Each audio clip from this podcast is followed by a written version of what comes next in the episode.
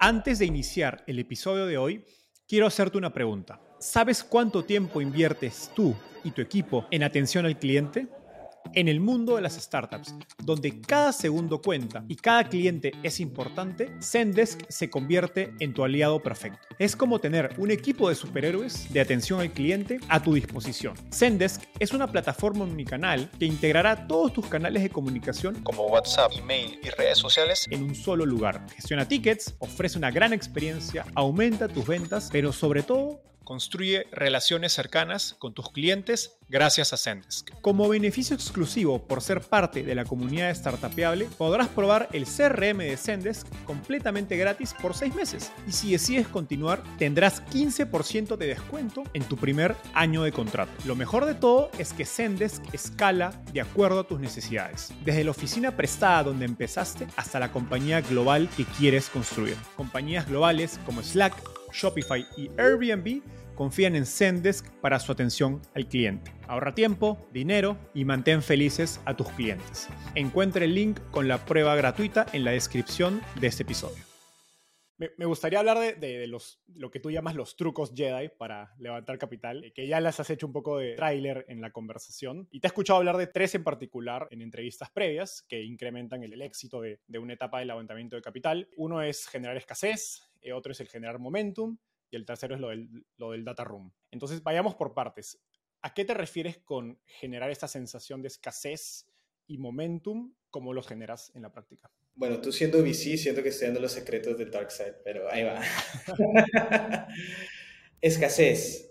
En el 2013 creo que fue, se invertaron el SAFE en Y Combinator para no tener que tener un lead investor, porque siempre te preguntan cuánto las rondas tienes, quién es el lead investor. Y pues eso es como, no sé, todo el mundo está esperando que alguien más salte primero. El huevo o la gallina. El huevo o la gallina. Herding cats, donde los VCs son los cats. Entonces, ¿qué es lo que yo recomiendo hacer? Tú, eso solamente funciona en una ronda presemilla o semilla y ya. Y, y luego tienes que buscar un lead y hacer una ronda preferente con board member, todo bien hecho. Pero antes, en presemilla o semilla, toca que el founder busque benchmarks o me pregunta a mí, yo entro a PitchBook y te doy benchmarks, para poner una evaluación, un cap al safe razonable. Entonces en PitchBook tú vas a ver la media, vas a ver los que están en el, en el cuartil alto y en el cuartil bajo. Típicamente lo que yo digo es, haz que el primer cap sea el cuartil bajo. ¿Y qué es eso el primer cap? Yo le digo a Enzo, mira Enzo, estoy levantando 750 mil dólares a un post-money valuation de 8 millones.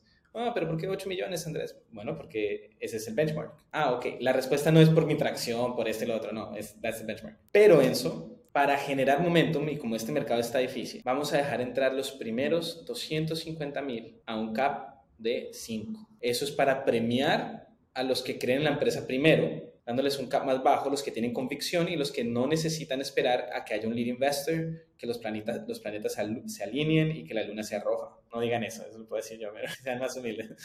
Y eso, esa, esa allocation de 250 mil va a estar a 5 millones. Eso también beneficia a los cheques pequeños que se mueven rápido para que en un futuro cercano no haya un VC que los saque de la ronda. ¿Qué pasa? Porque cuando estás buscando un lead y muchos te dicen, sí, yo, yo le apuesto y te dan de a 25, a 100, 250. Luego llega el VC grande y dice, listo, yo te doy toda la ronda y sácame todos esos inversionistas. Le vas a decir que no al megafondo de cientos de miles de millones de dólares por un inversionista de 10 mil dólares. Probablemente no. Pero si firman el SAFE, ya quedaron, su, pues, quedaron asegurados su allocation ahí y te mandan el dinero. Entonces nos queda restante de esos 750 mil, nos queda restante 500 mil. Entonces, bueno, Enzo, eh, nos update ya llenamos los primeros 250 mil, nos quedan 500 mil en la ronda, para un total de 750 mil. Entonces ya hay scarcity momentum. Ah, esa ronda se está moviendo rápido, le va a dar prioridad a este founder, así sea para decirle que no. Y ese founder que me mandó el email de 12 páginas, que está en Latinoamérica, que está hablando con tres fondos en tres meses, le va a decir que me mande su proyección y lo va a dejar esperando. Y para que inviertas o no en ese momento. Si no inviertes, entonces, listo, cerramos 750 mil dólares a un post de 8 millones, pero hay tanto interés en nuestra ronda que hemos decidido extenderla un millón de dólares más. No es necesario porque tenemos un escenario donde eso es lo que podemos ejecutar con 750 mil, pero ya que se abrió la oportunidad, tenemos este otro escenario donde podemos hacer tres veces más, más rápido, con un millón de dólares extra. Eso sí, la evaluación ya no son 8, la evaluación son 10 o 12. Entonces, habrás levantado 1.750.000 y no entregaste más del 20% a la empresa. Así es que uno genera escasez. Ahora, ¿cómo se genera momento? si tú tienes tres reuniones con VCs, no tengas las tres reuniones a medida que te van llegando. A medida que te van llegando es, hola Andrés, te presento con Enzo, es de Rich Capital, nosotros, ellos invierten en ETEC, tú tienes un ETEC. Ah, listo, Enzo, ¿tú te puedes reunir conmigo mañana? Sí, dale. Y así me presentan otro que me esa persona me dice que se puede reunir conmigo en una semana y otro que se puede reunir conmigo en tres semanas. Ahí no hay densidad de calendario. Pero si yo a los tres les digo, nos podemos reunir la próxima semana en la mañana, ya tengo densidad de calendario. Y eso imagínate que no lo hagas con tres, sino con 40 en una semana. Cuando te pregunten, y no puede ser mentiras, Andrés, ¿cuánto de la ronda tienes si tienes Deal Investor? Hasta ahora empecé, pero esta semana tengo 40 reuniones con inversionistas. No hay garantía de nada, esto es un mercado difícil, pero esperamos tener alguna señal de que esto va a ocurrir rápido y para incentivar a los inversionistas estamos dando ese cap de 5 millones a los primeros 250 mil. Y así es que se genera densidad de calendario y momentum. Buenísimo. Esto, esto va a ir para un gran clip en redes sociales, esta, toda esta teoría rápida de, cómo de los trucos Jedi de levantar capital. Haciendo doble clic, en términos de, densidad de calendario, más allá del número de reuniones, ¿recomiendas algún criterio para priorizar esos inversionistas? Una de las cosas que yo, yo por ejemplo, recomendaba es inicia con los fondos que sabes que te van a decir no, porque quieres agarrar este, no sé si momentum, pero como empezar a calentar, ¿no? Como si estás jugando fútbol y empiezas a calentar con los que pues sabes que no hay eh, alto riesgo. ¿Cómo recomiendas ordenar esos esas 40 o bueno, 50, 100 llamadas? Sí, los emprendedores de mi portafolio se empiezan a deprimir en el no número 40, pero luego de ahí ya no les importa y ya levantan 3 millones de, y medio de dólares oversubscribe para su presemilla. Como vas a meter la pata y quieres aprender de la perspectiva de cómo piensan otros inversionistas acerca de tu empresa, la idea es eh, siempre hacer open-ended questions a los inversionistas y les recomiendo un artículo de, de, NFX que son 40 preguntas para hacerle a los VCs, 40 questions to ask VCs, que hay preguntas buenísimas,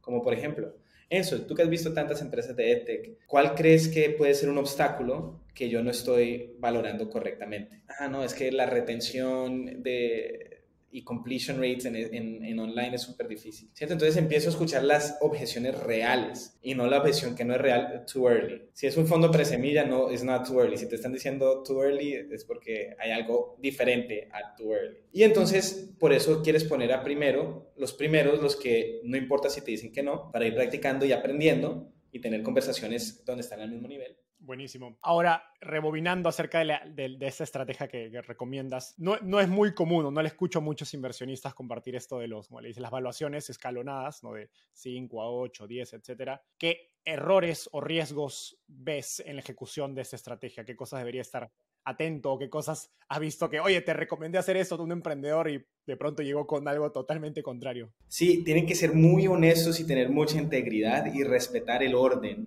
de los, de los commitments. ¿A qué me refiero con eso? O sea, técnicamente se puede, pero no deberías darle una evaluación o unos términos mejores a alguien solamente por ser ese inversionista. O sea, que yo a Enzo le diga, mira, mi cap son 10 millones de dólares y a Andrés yo le diga, no, mi cap son 5 millones. ¿Por qué? Pues porque Andrés me cae mejor. No, está mal hecho. La evaluación de 5 millones es la persona que haga el, que firme el safe o haga ese commit primero.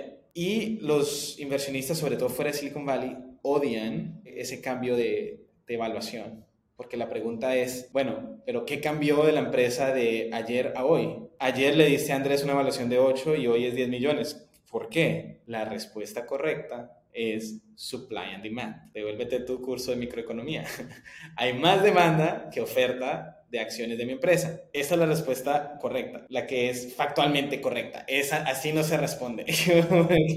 Toca tener cuidado con los egos de nuestros amigos VCs. Y una buena justificación es, nosotros teníamos ese escenario de levantar 700, en el ejemplo que di antes, 750 mil en un cap de 8. No es necesario levantar otro millón más, pero lo estamos haciendo ya que hay suficiente interés para poner incluso más de un millón y la única manera que lo podemos hacer responsablemente sin tomar extrema ilusión y perjudicar a los accionistas y futuras rondas es si lo hacemos en un cap un poquito más bajo. Ahora, si esta empresa va a ser una empresa de miles de millones de dólares, porque si no, no estarías invirtiendo, la diferencia entre 8 y 10 en cap no es mucho. Perfecto. Entonces, solo para, asegurarme que lo entendí bien, al momento de que las valuaciones suben por hacer estos saltos en los escalones, es probable que un emprendedor se enfrente con esta objeción de, ok, ¿qué cambió? Y tu respuesta es en torno a, ok, había una propuesta de invertir una menor cantidad de dinero a ciertos términos, lo que queda es a términos mayores porque no voy a aceptar mayor dilución, porque eso perjudicaría tanto a mí como a mis siguientes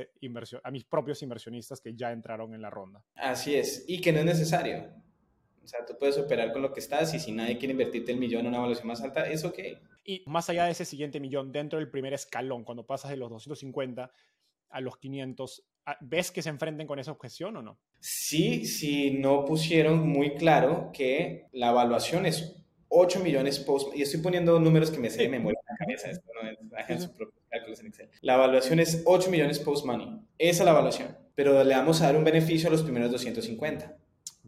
Eso es muy diferente de la evaluación es 5 millones post-money y vamos a aceptar 250. Matemáticamente es lo mismo. Es lo mismo. Pero la narrativa y el posicionamiento es diferente. Entonces hay que dejar muy en claro que estás escalonando la ronda desde un inicio para quienes tengan la convicción de entrar desde un inicio y no esperarse a que pues ya hayan varios SIS para tomar su, decisión y van a ser premiados con una evaluación menor por eso. Ahora, yendo al, data room, ahora nos hablabas un poco ¿no? de, este ejemplo de si, que, de hecho es una recomendación creo bastante poco convencional de si estás en una etapa semilla, prepara tu data room como si fuera una serie B. Creo que cualquier inversionista de Silicon Valley te diría que estás loco y estás pidiendo demasiado, que estás haciendo que tus emprendedores hagan demasiado trabajo. ¿Cuál es la lógica de esta sobrepreparación y se la recomiendas a, cualquier startups? Personalmente me suena también que es una manera de cubrir esa brecha de confianza que puede haber con inversionistas de Estados Unidos cuando eres un emprendedor extranjero. Eh, precisamente es eso. Si fuiste a Stanford y eres un ex Google, don't worry about it.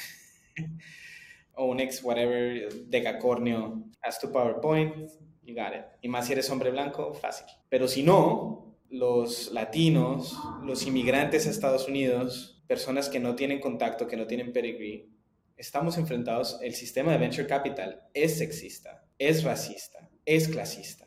Y como en la industria de tecnología o casi este planeta, para estar donde tú quieres estar, si eres de ese grupo que típicamente no recibe ese capital o esos beneficios, te toca ser dos veces mejor, tres veces mejor. Y no es justo y ojalá cambie y toca luchar para cambiarlo, pero mientras no cambie, toca ser tres veces mejor.